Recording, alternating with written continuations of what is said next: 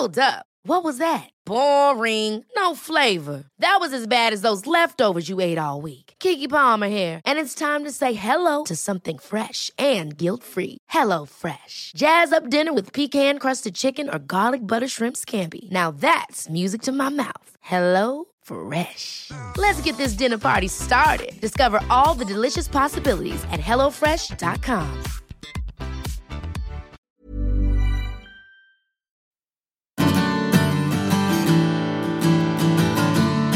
Hola a todos y bienvenidos a un nuevo episodio del podcast de Hannah Fernández, A Guide to Live Well, una guía práctica para vivir bien en la que encontrarás entrevistas con los mayores expertos en salud y bienestar físico, mental y emocional. Que el deporte es necesario a cualquier edad y en cualquier condición es algo indudable. Pero durante años a las mujeres se nos vendió el falso mito de que deporte y menstruación no eran compatibles. Afortunadamente, la ciencia ya ha demostrado que esto no solo no es así, sino que el deporte en la intensidad adecuada puede ser más que beneficioso durante la menstruación, gracias a sus efectos antiinflamatorios a largo plazo y a las endorfinas asociadas a la práctica de ejercicio que pueden reducir los síntomas y dolores menstruales. Para explicarnos qué nos dice la ciencia sobre el rendimiento deportivo en las distintas fases del ciclo menstrual, cuento hoy en el podcast con Blanca Romero, doctora en Ciencias de la Actividad Física y del Deporte, fisioterapeuta y preparadora física de la Selección Española Absoluta de Fútbol Femenino. Antes de comenzar con la entrevista, quiero dar las gracias al mecenas de este episodio, la tienda online de productos saludables a granel, Coro. Hacer ejercicio, dormir bien, manejar nuestro estrés y llevar una alimentación equilibrada son los cuatro pilares que sustentan nuestro bienestar. Coro es mi aliado para alimentarme de forma equilibrada, con productos en su mayoría de origen ecológico, de primera calidad, sin azúcares añadidos y llenos de nutrientes que me permiten rendir al máximo física e intelectualmente, y que además están deliciosos. Te recuerdo que puedes descubrir toda su oferta de productos saludables en su web www.coro-medioshop.es, donde tienes un 5% de descuento en todos tus pedidos con el código PODCASTHANA, todo seguido y en mayúsculas. Recuerda que solo colaboro con marcas que comparten mis valores y de las que yo misma soy consumidora. Haciendo tus compras en Coro, no solo estás cuidando tu salud, también estás ayudando a la continuidad de este podcast. Tus reseñas, comentarios y valoraciones en las distintas plataformas de reproducción, también ayudas a la viabilidad de este proyecto. Y no te olvides de compartir el contenido adicional que subo a mis redes sociales con aquellas personas a las que crees que les puede ayudar, indicando que te gustan mis publicaciones y comentándolas para dar visibilidad a mi trabajo. Mil gracias como siempre por tu apoyo y ahora sí, te dejo con la entrevista. Bienvenida Blanca y mil gracias por aceptar la invitación a este podcast. Hola Hanna, ¿qué tal estamos? Nada, un placer y gracias a ti por contar conmigo, así que nada, vamos a darle. Pues eh, la primera pregunta, Blanca, lo mismo eh, resulta un poco obvia, pero yo creo que es estas cosas que todo el mundo puede así dar una, una primera respuesta, pero luego a la, a la hora de la verdad no todo el mundo sabe explicar cuáles son las diferencias biológicas y fisiológicas entre hombres y mujeres a la hora de planificar un, entrenamiento, o sea, que hay que tener en cuenta para planificar un entrenamiento, más allá de que sí, que los hombres por lo general son más fuertes, pero ¿por qué son más fuertes? ¿Qué nos diferencia en cuanto a composición corporal? Eh, otros aspectos más emocionales, como puede ser aspecto, la competitividad, por ejemplo. ¿Cuáles son nuestras principales diferencias? Pues mira, yo cuando hablo sobre todo con mis alumnos de qué consideraciones o qué factores tengo que tener en cuenta si trabajo con una mujer y que nos diferencia con respecto a los hombres, están englobados en tres tipos. En primer lugar, los biomecánicos, que para mí es muy importante que, sepan eh, que las mujeres nos movemos de forma diferente a los hombres y eso puede determinar que, tengamos mayor riesgo de lesión. Los anatómicos, está claro que tanto en composición corporal como en estructura anatómica, eh, hay ciertos factores o ciertas características, como puede ser la anchura de cadera, como puede ser el menor tamaño de la mujer, que también pueden determinar que, bueno, aumentamos un poquito, que aumente un poquito ese, riesgo de lesión, ¿no? Y luego, por último, que son los que nos diferencian a nivel fisiológico más, son los hormonales, ¿no? A nivel hormonal, pues lo, las diferencias principales es la diferente concentración que tenemos de unas hormonas con respecto a otras y luego también que estamos marcadas por algo único en, la mujer que es el ciclo menstrual, ¿no? Las, las, fluctuaciones que se producen de las hormonas sexuales a lo largo del ciclo menstrual. Y eso, pues al final determina que ciertas respuestas anabólicas eh, como adaptaciones al entrenamiento, sobre todo al entrenamiento de fuerza, que es lo que más nos va a proteger de las lesiones, pues nosotras necesitemos más dosis para a nivel porcentual, pues podamos conseguir esas, esas mejoras. Pues hablando precisamente de, esas diferencias hormonales, que coincido que obviamente son las más evidentes y, quizá las más importantes, eh, ¿qué nos dice la ciencia y qué nos dice tu experiencia sobre cómo influyen los cambios que provoca el ciclo menstrual en nuestro entrenamiento y en nuestro rendimiento? Y a partir de ahí, cómo se adapta un entrenamiento. Tú lo haces ahora mismo en alto nivel, pero bueno, yo que entreno, la gente que nos escucha que entrena, sobre todo mujeres, cómo se adapta un entrenamiento a los distintos ciclos. Perdón, o fases del ciclo, perdón.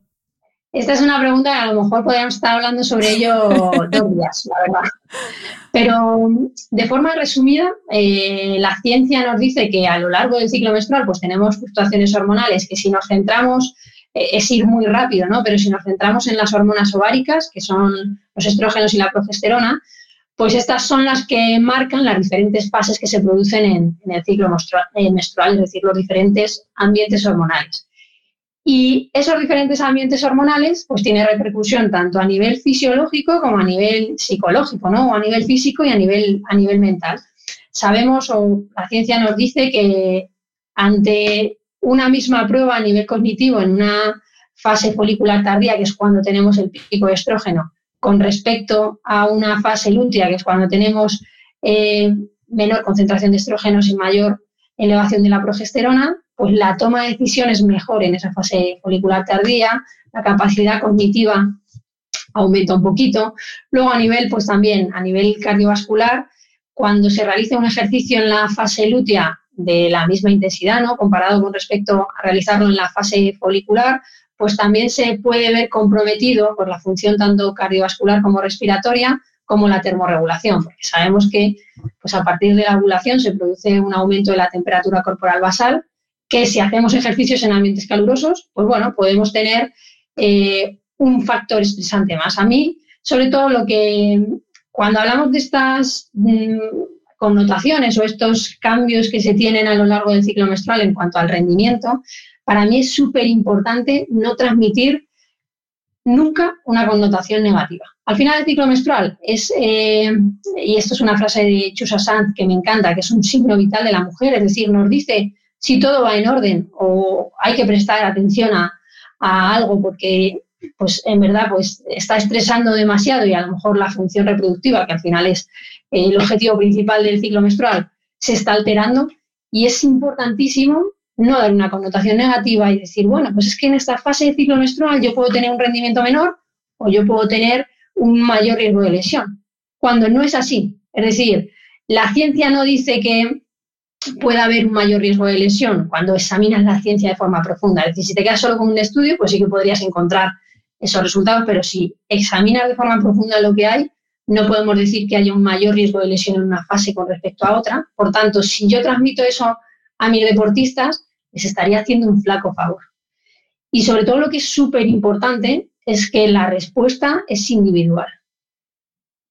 Hay mujeres, como en mi caso, que pasamos sin pena ni gloria por las diferentes fases del ciclo menstrual, es decir, yo no tengo, no siento eh, cambios a lo largo del ciclo menstrual, únicamente eh, a nivel pelín anímico, a lo mejor cada dos, tres ciclos menstruales, cuando me va a bajar la regla, estoy más sensible y tengo más ganas de llorar, pero eh, a nivel físico ni siento más fatiga, ni siento más hinchazón, ni siento que tengo más debilidad.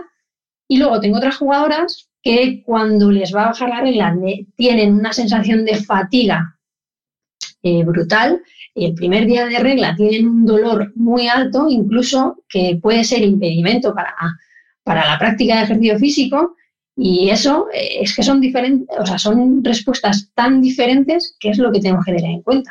¿Qué tipo de ciclo menstrual es el que tengo yo? Y no es lo mismo el ciclo menstrual que tengo actualmente al que pueda tener dentro de unos meses. Entonces, al final es entenderlo como eh, si yo tengo un ciclo menstrual regular, que no tengo dolor, que tengo una función ovulatoria que al final es el, culmen ¿no? del proceso, las cosas van bien. Cuando eso no se produce, cuando se alargan mucho los ciclos menstruales, cuando sufre el dolor eh, en, ese, en esos días de sangrado, pues es algo que hay que revisar. hay que revisar porque no está dentro de lo normal. Y eso es lo que tenemos que tener en cuenta.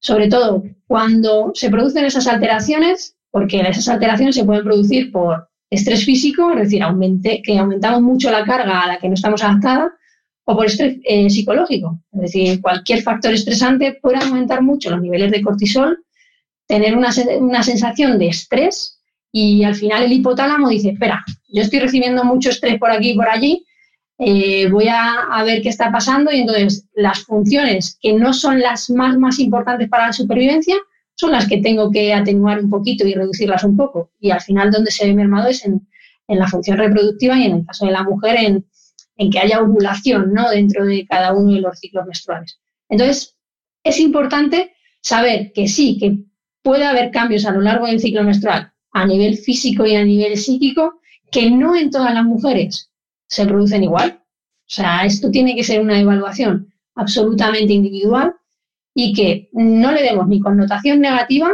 y que cuando hay alteraciones eh, hay que revisarlo con un especialista para eh, poder encauzar la situación y, tener una, y no tener alteraciones. Es que eh, es totalmente cierto. Al final esa información que tenemos es, eh, es muy sugestiva, pero sin embargo con otras cosas que también alteran absolutamente nuestro rendimiento, desde acostarte una noche dos o tres horas más tarde habiéndote tomado cuatro copas o haberte cenado una pizza de un medio metro de diámetro, y eso como que no es una información que entendemos como tan sugestiva de, uy, mañana qué mal voy a rendir en el gimnasio. Y sin embargo con todos los meses con el ciclo menstrual, es verdad que nos sugestionamos a veces más de lo que luego realmente es. Totalmente. Por eso es importantísimo que, al final no la entendamos como algo negativo. Al final es una herramienta que tiene la mujer, que sabemos que esas hormonas eh, fluctúan a lo largo del ciclo menstrual y que a lo mejor cuando tenemos pico de estrógenos, pues ese pico de estrógenos nos puede favorecer, por ejemplo, el rendimiento en fuerza, puede tener eh, cierto, cierta influencia positiva para, pues eso, evitar daño muscular, proteger más al sarcolema, ¿no? que es la, capa que recubre la fibra muscular, y entonces puedes meter una intensidad de entrenamiento eh, mayor porque puedes tener más capacidad de recuperación, pero como digo, la respuesta es individual.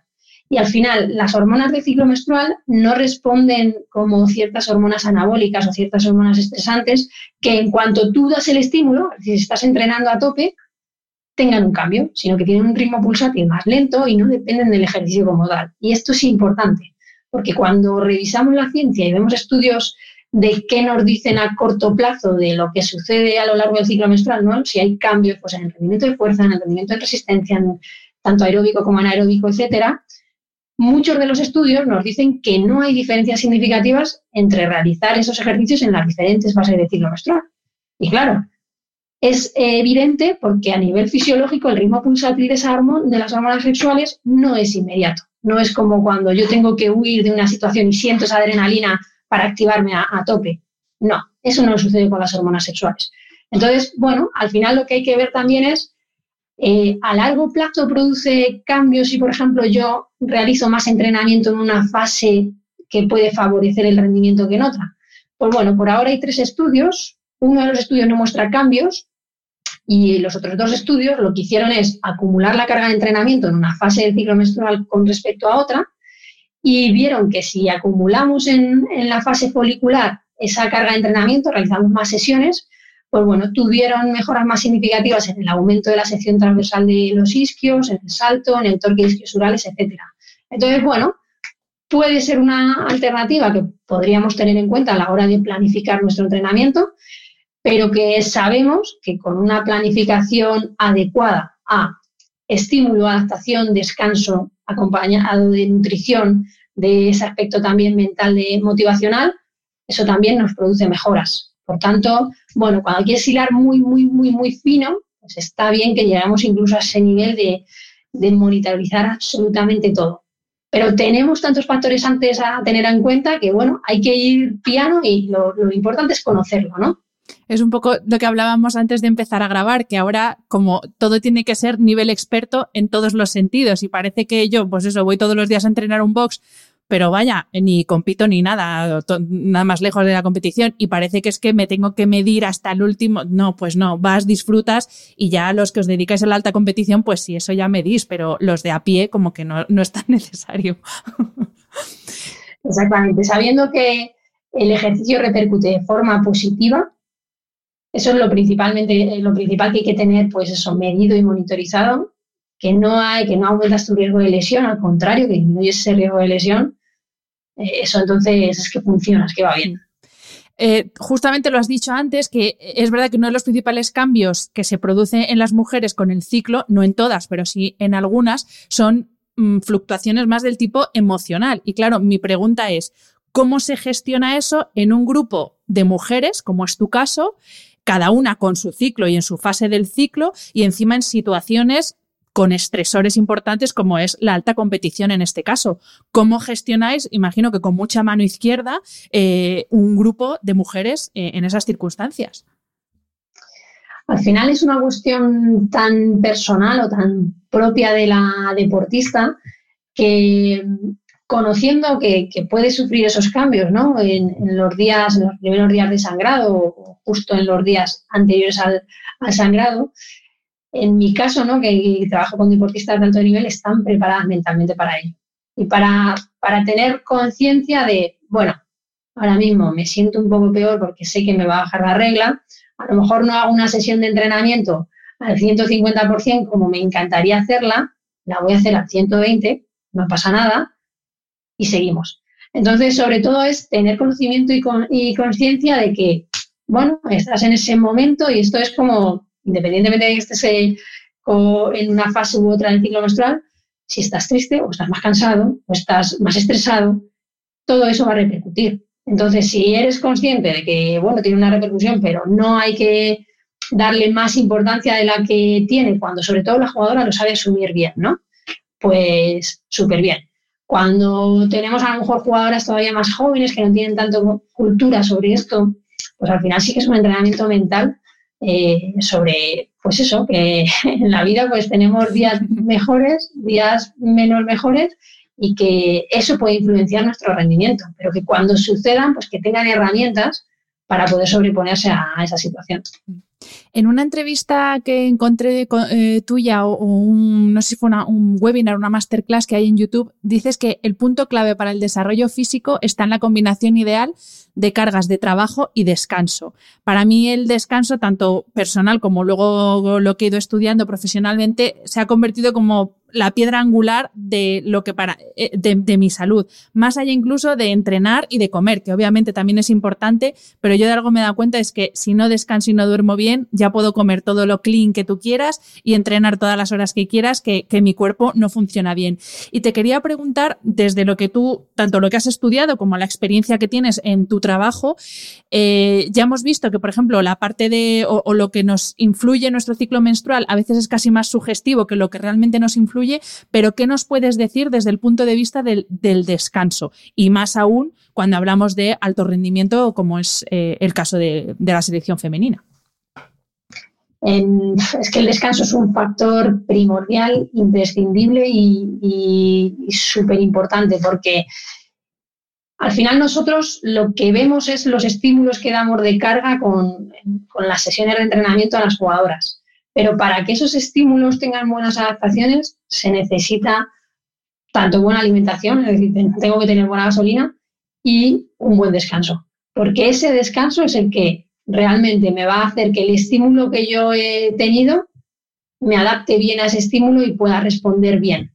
Y, es fundamental. Al final, hoy en día las estrategias de recuperación desde el punto de vista de la nutrición, de materiales como pueden ser los de compresivos, incluso la utilización de la fisioterapia, los contrastes de, temperatura con, agua y facilitar el descanso nocturno, es decir, tener esos hábitos de pues, eh, no beber eh, pues eso, bebidas con cafeína o con estimulantes desde más o menos las 5 de la tarde, eh, quitarte la pantalla una hora, hora y media antes de que te vayas a la, a la cama, el no comer pues eso, una cantidad, no cenar una cantidad de comida eh, alta que, te pueda dificultar esa digestión y por tanto el descanso después, además que esté separada de cuando voy a, dormir. Entonces, esos hábitos eh, son importantes inculcarlos para poder propiciar el descanso porque al final es lo que te permite adaptarte al entrenamiento. Y aquí es una pregunta un poco a, ver qué respondes, pero sí, imagínate un día llega una jugadora, no ha dormido nada, no, no por nada malo, sino porque no ha podido dormir, está reventada, no le da el cuerpo. ¿Tú le dirías, vete a dormir y hoy no entrenes? ¿O, no es opción? ¿O el entrenamiento estaría por delante? Digo a alto nivel, ¿eh? no hablo de gente a pie de calle. Eh, en esos casos, que por ejemplo, pues cuando las jugadoras vienen de su selección y viajan mucho tiempo y todavía tienen jet lag, entonces tienen dificultad para, para dormir, en esos casos lo que hacemos son sesiones que faciliten procesos de recuperación muscular, que no tengan riesgo, es decir, por ejemplo, sesiones que no tengan impacto, que tú puedas hacer en bici y que luego hagas un trabajo de fuerza absolutamente controlado, para intentar favorecer esa, esa recuperación. Sobre todo eso, al final sabes que es un riesgo de lesión el que no haya descansado, porque el control motor disminuye y, dices, ¿para qué voy a asumir un riesgo cuando además pues ese estímulo no va a tener eh, la respuesta que yo quiero? Entonces, se adapta a la sesión, se trabaja y se facilita sobre todo los procesos de recuperación para que facilitar el descanso. Mm.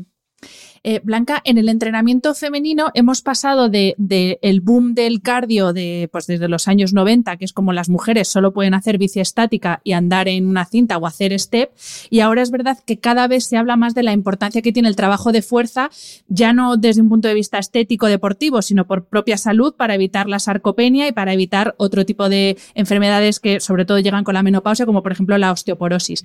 Pero a mí me preocupa que se habla poco de otras capacidades, por así decir, eh, físicas que para mí también son importantes, como por ejemplo flexibilidad, movilidad articular. Yo es una cosa que he notado, yo hago CrossFit y he notado que estoy un poquito como una alcayata, que, mi movilidad articular no es la que era, mi cadera, por ejemplo, no, no es la que era. Entonces, eh, ¿cómo de importante es también tener ese equilibrio? Y de nuevo, tanto a nivel eh, alta competición como es vuestro caso, no sé cómo estructuráis una sesión de entrenamiento con, con las jugadoras y luego también eso es extensivo también al resto de las mujeres, claro.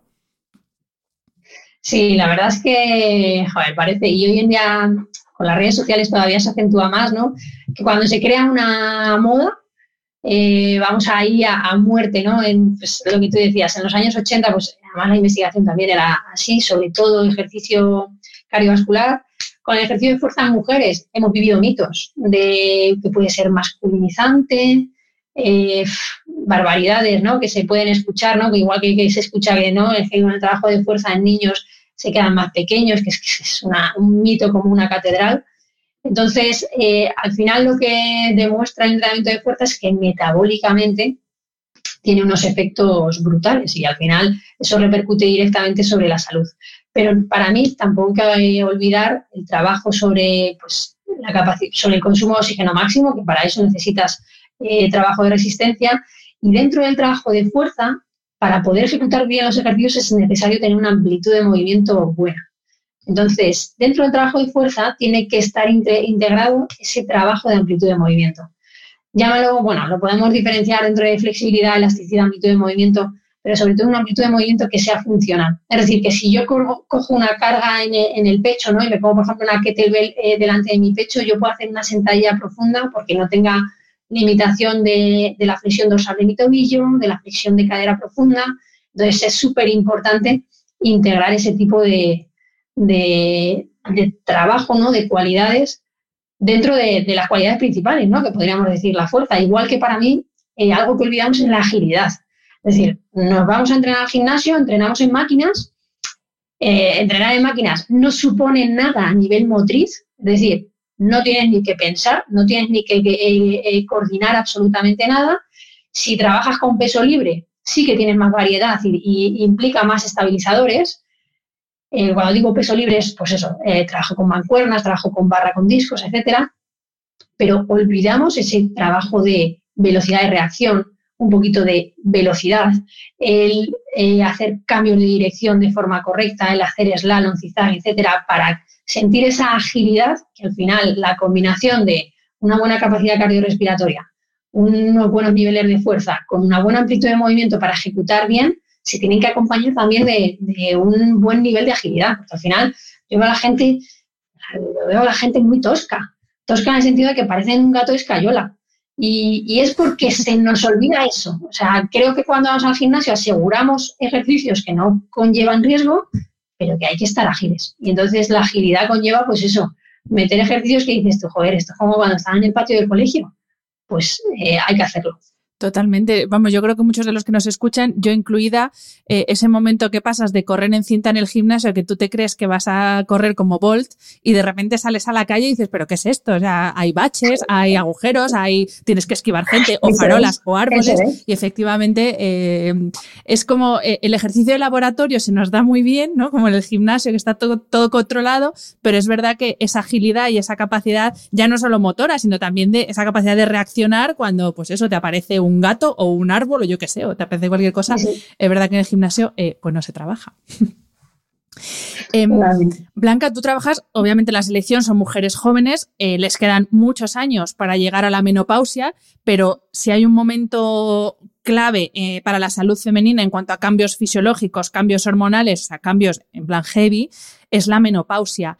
Eh, claro, tú trabajas con mujeres jóvenes, no sé si es, eh, si es en ese ámbito has estudiado, pero ¿qué te dice lo que tú sabes o la experiencia que tú tienes en cuanto al rendimiento deportivo y la menopausia y sobre todo qué factores, aparte de esos cambios hormonales, afectan más a nuestro rendimiento a la hora de hacer, de hacer ejercicio? La verdad, en cuanto a esta pregunta, no soy experta en ese, justo en, esa fase ¿no? de, la mujer. Sí que he leído, porque hay ciertos estudios pues, que comparan pues, mujeres con ciclo menstrual normal, mujeres que toman anticonceptivas, eh, o sea, anticonceptivas eh, orales, y luego también un grupo de mujeres ¿no? que ya están en la menopausia. Está claro que la bajada de estrógenos es lo que más determina eh, pues tanto la bajada en la densidad mineral ósea como en los niveles de fuerza. Y lo que se ve en los estudios es que cuando pues eso se suplementa con, esa hormona, pues se atenúa un poco esa pérdida de masa muscular. Pero al final, eh, sobre todo en ese momento, que sabemos que se producen esos cambios, y esto te lo digo un poco por lo que estudio a nivel general, pero como experiencia como tal no la tengo, ¿eh? eso que quede constancia. ahí sí que es un momento súper importante en la mujer para decir, tengo que entrenar más fuerza porque ahora eh, mi ambiente hormonal me favorece menos el desarrollo de esa fuerza, entonces le tengo que dar más dosis. Tengo que intentar hacer ejercicio de impacto, con el cual es un estímulo mecánico para poder mantener mi densidad mineral ósea y todo eso acompañado de una buena nutrición y un buen descanso para poder asimilar todo eso. Entonces, es un momento clave en la mujer donde tiene que ser consciente de eso. Perfecto. Eh, Blanca, eh, claro, tú te dedicas a poner en forma a nuestras eh, jugadoras de la selección absoluta, pero claro, ¿cómo te mantienes tú en forma? Porque claro, si tienes que dar una carrera de aquí para allá por el campo, ¿tú cómo te mantienes en forma? Porque muchas veces pasa que personas que os dedicáis a la preparación física, al final no tenéis tiempo para vuestra propia preparación física. Entonces, ¿tú cómo te mantienes en forma? Bueno, yo es que soy una persona que por suerte eh, soy muy activa, además tengo mucha energía que si no, si a lo largo del día no he hecho algo de, ejercicio físico, me subo por las paredes y, además lo necesito también porque me amuebla mucho las ideas. O sea, para mí em, es imprescindible mantener ese nivel de, de, ejercicio físico para poder sentirme, sentirme bien. Es verdad que por el trabajo y, bueno, porque tengo un enano de, dos años, no tengo el mismo tiempo que me gustaría, pero pues eh, al ser una friki de esto, pues yo en casa tengo prácticamente un gimnasio montado en una habitación, o sea, cuento más o menos con cualquier materia que dices, joder, esto estaría en un gimnasio especializado. Tú en pues la pandemia no lo pasaste mal, ¿no? No te entró la neura por comprarte mancuernas y bicis y todo, como nos pasó a todos. No, Tú ya, lo tenías. Yo ya tenía todo y yo soy de las que eh, aunque sean 25 o 30 minutos, tengo que dedicarle, porque es dedicarme tiempo a mí para poder dedicar mi tiempo de mejor forma a, mi gente. Entonces, eh, intento coger cualquier hueco y además es algo que es prioritario, entonces eh, me sale solo. Por ejemplo, cuando ahora entrenamos por las mañanas, pues cuando termino con mis jugadoras, después lo que han hecho ellas lo hago yo, o si me ha dado tiempo a hacerlo antes, que me gusta para probarlo y saber sensaciones, lo hago yo antes. Y si no he hecho nada, por la tarde salgo al parque con, con mi hijo aprovecho un banco o una valla para hacer algo de fuerza y después ya cuando nos vamos a casa lo monto en el carro y en vez de hacer el camino corto, pues a lo mejor hago 4 o 5 kilómetros de carrera empujando el carrito y yo liberada y, y, súper bien. Así que intento más o menos todos los días hacer al menos media hora. Y cuando tengo más tiempo pues me gusta salir a correr eh, tranquilamente una horita, o sea que, que mm, intento entrenar pues de los siete días a la semana, si son siete, mejor que seis. Pero también porque tengo esa parte friki de que a mí me encanta esto, me encanta probar antes lo que le doy a mis jugadoras, que también eso pues me obliga a estar físicamente activa y que a nivel mental yo es algo que necesito, Y a propósito de lo de entrenar siete días de siete a la semana, ¿eso de que hay que descansar uno o dos días es mito o, es realidad? según el tipo de entrenamiento que tengas, porque depende de la carga que metas. Es decir, yo si entreno media hora al día, pues es que no meto una carga en la que yo me vaya a reventar. Pero, pero si hay una, acumulación de carga, sí que es necesario eh, dar algún día de descanso a la semana. Y también porque yo te lo digo desde el punto de vista de una persona que le encanta esto y es que lo necesita. Otras personas que a lo mejor entrenan por, por obligación, pues a nivel mental, tener un descanso a la semana viene también muy, muy bien. Entonces, sobre todo depende de cuánta carga acumules y luego a nivel mental lo que te suponga. Y Blanca, en cuanto al descanso, porque también en esa entrevista que mencionaba antes, eh, leí o escuché, ahora ya no recuerdo si era vídeo o, texto, que tuviste unos años un poco locos, entre comillas, en los que trabajabas, estudiabas, luego además fuiste mamá y que dormías una media de eh, cuatro horas o algo así. ¿Ahora tu, descanso eh, ha mejorado en ese sentido? Pues también te digo que con un niño que todavía no tiene dos años, no dormimos del tirón, pero es verdad que ya solo me despierto una vez por la noche eso sí, una vez que te levantas eh, y que estás un ratito despierta. Pero es verdad que yo tengo la suerte de que con pocas horas de descanso mi cuerpo tira sin problema. O sea, yo hay, conozco muchas personas que si no duermen sus 6, 7, sus 8 horas del tirón, no, no, no vamos, no carburan. Pero en mi caso, en mi caso yo con poco voy. Es verdad que ahora descanso más. Eh, el volumen de trabajo es menor, o no sé si es menor, te diría que es más eficiente. Es decir, ahora lo que saco de trabajo en una hora, hace tres o cuatro años a lo mejor necesitaba tres o cuatro horas, al final eh, la eficiencia que uno va ganando con los años, pues premia, es así. Y ahora creo que sí, descanso más porque duermo más temprano, me voy a la cama más temprano y esas primeras horas las noto muchísimo. Entonces sí, podría decir que ya vamos, ya está muy, muy lejos lo de dormir solo cuatro o cinco horas ahora pues serían 6-7, con un parón, pero... bueno, bien, bien, pues ha mejorado la cosa. Sí, y, sí, sí. Y Blanca, a propósito de la maternidad, ya te digo, eh, las jugadoras son mujeres muy jóvenes, no sé si alguna es madre, no lo sé, no sé qué, franja de edad están, pero claro, eh, ellas tienen esa inquietud porque todos somos conscientes de que las mujeres cuando son deportistas de alto nivel tienen un hándicap, desgraciadamente, y, es, y sigue siendo un hándicap, por muy alucinante que parezca, que es ser madres y plantearse si lo mismo a partir de ese momento en que son madres su carrera va a continuar o no vosotros las preparáis, no digo ya tú solo desde la preparación física, sino todo el equipo que, que, las lleva, las preparáis para gestionar ese momento que la que lo sienta antes le llegará antes o, todas tienen muy claro que van a esperar a, dejar la competición de alto nivel. ¿Cómo, ¿Cómo se maneja esa situación a nivel interno? Porque imagino que será una preocupación que tienen todas, ¿no? Como mujeres o casi todas las que quieran ser madres. Pues esa es una cuestión que es verdad que ha evolucionado mucho en los últimos dos años, desde que las jugadoras lucharon y consiguieron firmar un convenio de condiciones mínimas para poder, pues, al final un poco responder y sentirse respaldadas ante este tipo de situaciones como el hecho de ser madre. Y, por ejemplo, actualmente si deciden ser madres, el club donde están tiene la obligación de, renovarlas un año más. Entonces eso ya te da la seguridad un poco de que, bueno, si, me quedo embarazada, pues tengo la seguridad de que voy a poder continuar.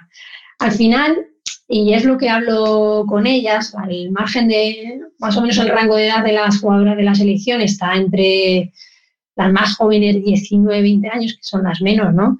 Y la mayor puede estar en torno a 30.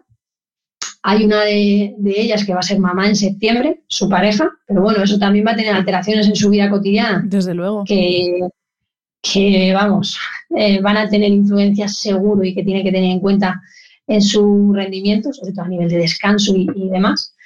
Y, lo que ellas me, preguntan muchas veces, ¿no? Yo que, pues eso, eh, soy madre, que he pasado pues el embarazo, el posparto, que no, que es la época más dura, y sobre todo tienen la duda de, ¿vuelves luego a tu rendimiento? O sea, ¿eres capaz de volver a tu rendimiento? Y yo es que no tengo la menor duda, no tengo la menor duda porque lo experimentan mis carnes.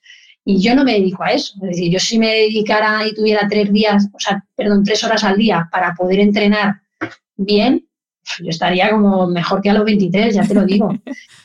Pero, pero es verdad que ellas tienen también ese miedo de decir, eh, es que prácticamente estoy fuera de los terrenos de juego un año y medio, cuando vuelva yo voy a poder rendir a ese nivel. Luego también esperan, la mayoría, ¿no? Esperan a terminar eh, la competición de alto nivel, no solo por esa cuestión, sino también porque pierden muchos eventos deportivos en su vida que quieren vivirlos. Es decir, por ejemplo, en el caso de la selección, el año que viene hay europeo. El siguiente año hay mundial y el siguiente año, si nos clasificamos tanto a mundial, el, siguiente año sería Juegos Olímpicos. Al final, aunque tú tengas 30 eh, años y digas, yo me lo estoy pensando ya, mi reloj biológico ya me, llama, pero quiero contar a los 33 porque quiero vivir esos eventos deportivos. Y al final es, es normal pensar así. Entonces, bueno, es verdad que ya están más respaldadas en ese tema, pero es una cuestión tan personal que, al final lo que valoran es, es eso. Pero es importante lo que tú has dicho, que es perfectamente posible recuperar el nivel que una tiene que parece que es que eres madre y te quedas inválida y es, es que es un poco esa, ¿no? Eh, como ese mensaje de pobrecita madre, no, y, y, me encanta que digas que es perfectamente posible, más aún ellas que, claro, tienen una base porque yo lo mismo me cuesta unos años más recuperarme, pero en su caso con la base que ya llevan, efectivamente, sobre todo es tener el apoyo de la gente que trabaja con ellas y entender que pues tienen otro ritmo de descanso, tienen otras necesidades, entenderlas y dárselas. Tampoco es complicado, vamos, no lo veo muy complicado. Totalmente. Lo único es que ellas pues se plantean el cuánto pierdo en ese tiempo, ¿no? Eh, a nivel deportivo y, si tienen la duda, ¿no? Esa de voy a volver a, mi rendimiento y es, es, seguro, vamos. Además hay eh, muchos ejemplos, ¿no? Que tenemos en el alto nivel que pues han vuelto y han vuelto a demostrar su, rendimiento. O sea, que, es así, o sea, seguro. Y Blanca, para terminar la entrevista, te quiero preguntar, también tú como parte de eh, el fútbol femenino español, eh, ¿dónde estamos en cuanto a, presencia en todo, en la sociedad, en los medios? Porque es verdad que mm, con el fútbol femenino pasa como con los Juegos Olímpicos, ¿no? Hay deportes que cuando llegan las Olimpiadas como que hablamos de ese deporte y con el fútbol femenino hay como oleadas. De repente se habla de la selección, porque de, de, otras categorías y, de, y de clubes individuales muy poco, y, pero luego de repente desaparece. Entonces, ¿vosotros cómo lo vivís desde dentro? Y obviamente, cuanta más presencia y más presentes estéis en la sociedad, en los medios, más apoyo tendréis, tendréis más comprensión tendréis, eh, más afición tendréis, porque claro, si no hay donde ver los partidos de la selección femenina, yo los vería mucho antes que los de la masculina, honestamente. Pero, ¿vosotros cómo sentís? Porque claro, el trabajo que vosotros hacéis a veces eh, se desmerece, ¿no? Por esa escasa atención por parte de todos. Sí, es verdad que por suerte en los últimos años el crecimiento está siendo exponencial porque al final están entrando patrocinadores que cuando te dan, pues eso, cuando ya ponen dinero patrocinadores gordos, como yo digo, al final quieren más visibilidad. La publicidad te lleva a que, a que tienen que estar más visibles y, y, no, y quitando eso, el nivel ahora mismo del fútbol español está en un nivel que nunca ha estado antes, es que es así. El Barça ha conseguido ganar su primera Champions, que, al final te haces eh, reina de Europa y eso pues sí que tiene, vamos, eso ha sido un hito porque al final hemos ganado todos en el fútbol femenino español. Que el Barça, el Barça gane la Champions te da una visibilidad brutal, tanto a nivel de club como a nivel de selección, porque ya dicen, bueno, claro, es que eh, muchas de las jugadoras que están ahí están en la selección y, eso les da un nivel altísimo. Entonces sí que es verdad que necesitas que, que tengan más visibilidad, que los partidos estén en abierto, que, que se pueda, bueno, a ver si una vez que superemos ya esta situación y, se puedan ir a los campos, que los campos se llenen con, con aficionados de, al fútbol femenino. Además, a mí me parece súper bonito, entre otras cosas, porque hay nivel. O sea, no es comparable decir, joder, el fútbol masculino es mucho más rápido que el fútbol femenino, ya, pero es que eh, cuando estamos hablando del fútbol femenino, tú ves eh, a nivel técnico y a nivel táctico el desarrollo que tienen y es que es entretenido de ver. O sea, es que no es un, rollo. Cuando tú ves jugar a la selección, dices, qué bien juegan estas chicas. O sea, es que es así. Y luego además es un ambiente menos hostil. Es decir, menos hostil que en el fútbol masculino, de que tú puedes ir con toda tu familia, de al final aficionarte a eso y yo creo que es súper bonito, la verdad. Entonces, bueno, sí que necesitamos todavía eh, más apoyo, más visibilidad para poder seguir creciendo, pero creo que vamos por buen camino, la verdad. Pues bueno, con este podcast ya hemos puesto otro granito de arena para seguir dando visibilidad al trabajo que hacéis. Y, bueno, no sé, es que para mí es, que sois trabajadores y trabajáis también por la imagen de nuestro país. Entonces, pues no sé, creo que merecéis la misma atención que, que otros deportistas mujeres, hombres y que otras disciplinas, porque al final, eh, sí, el fútbol es el deporte rey, pero, pero bueno, ahí con las mujeres siempre vamos como un poquito detrás. Así que bueno, esperemos que esto cambie. Por ahora creo que en la en televisión española va a haber bastante cobertura de, la selección, así que pues nada, os veremos eh, cuando sea posible. Mil gracias, Blanca, por tu tiempo, porque sé que estás ahora a tope todo el día concentrada. Así que muchísimas gracias por este rato y, mucha suerte. Que vaya muy bien todas las competiciones que tenéis. Hanna, muchísimas gracias a ti. La verdad que haces una labor espectacular de divulgar de forma totalmente altruista y darnos muchísima información, porque yo escucho sobre todo cuando los de Marta me encantan, ¿no? Para, gestionar mi tiempo, para gestionar mi estrés, todo eso. Y, la verdad que ayudas de, de una forma increíble. Y nada, aprovecho sobre todo para agradecerte esto y para mí ha sido un placer. Pues muchas gracias, Blanca.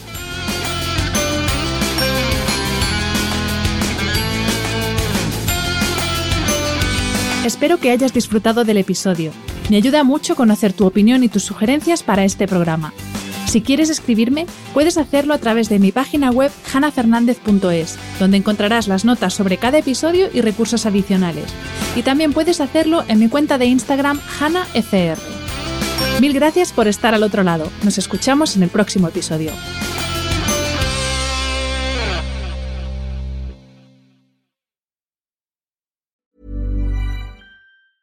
Ever catch yourself eating the same flavorless dinner three days in a row? Dreaming of something better? Well, HelloFresh is your guilt-free dream come true, baby. It's me, Gigi Palmer. Let's wake up those taste buds with hot, juicy pecan-crusted chicken or garlic butter shrimp scampi. Mm. Hello Fresh. Stop dreaming of all the delicious possibilities and dig in at HelloFresh.com. Let's get this dinner party started.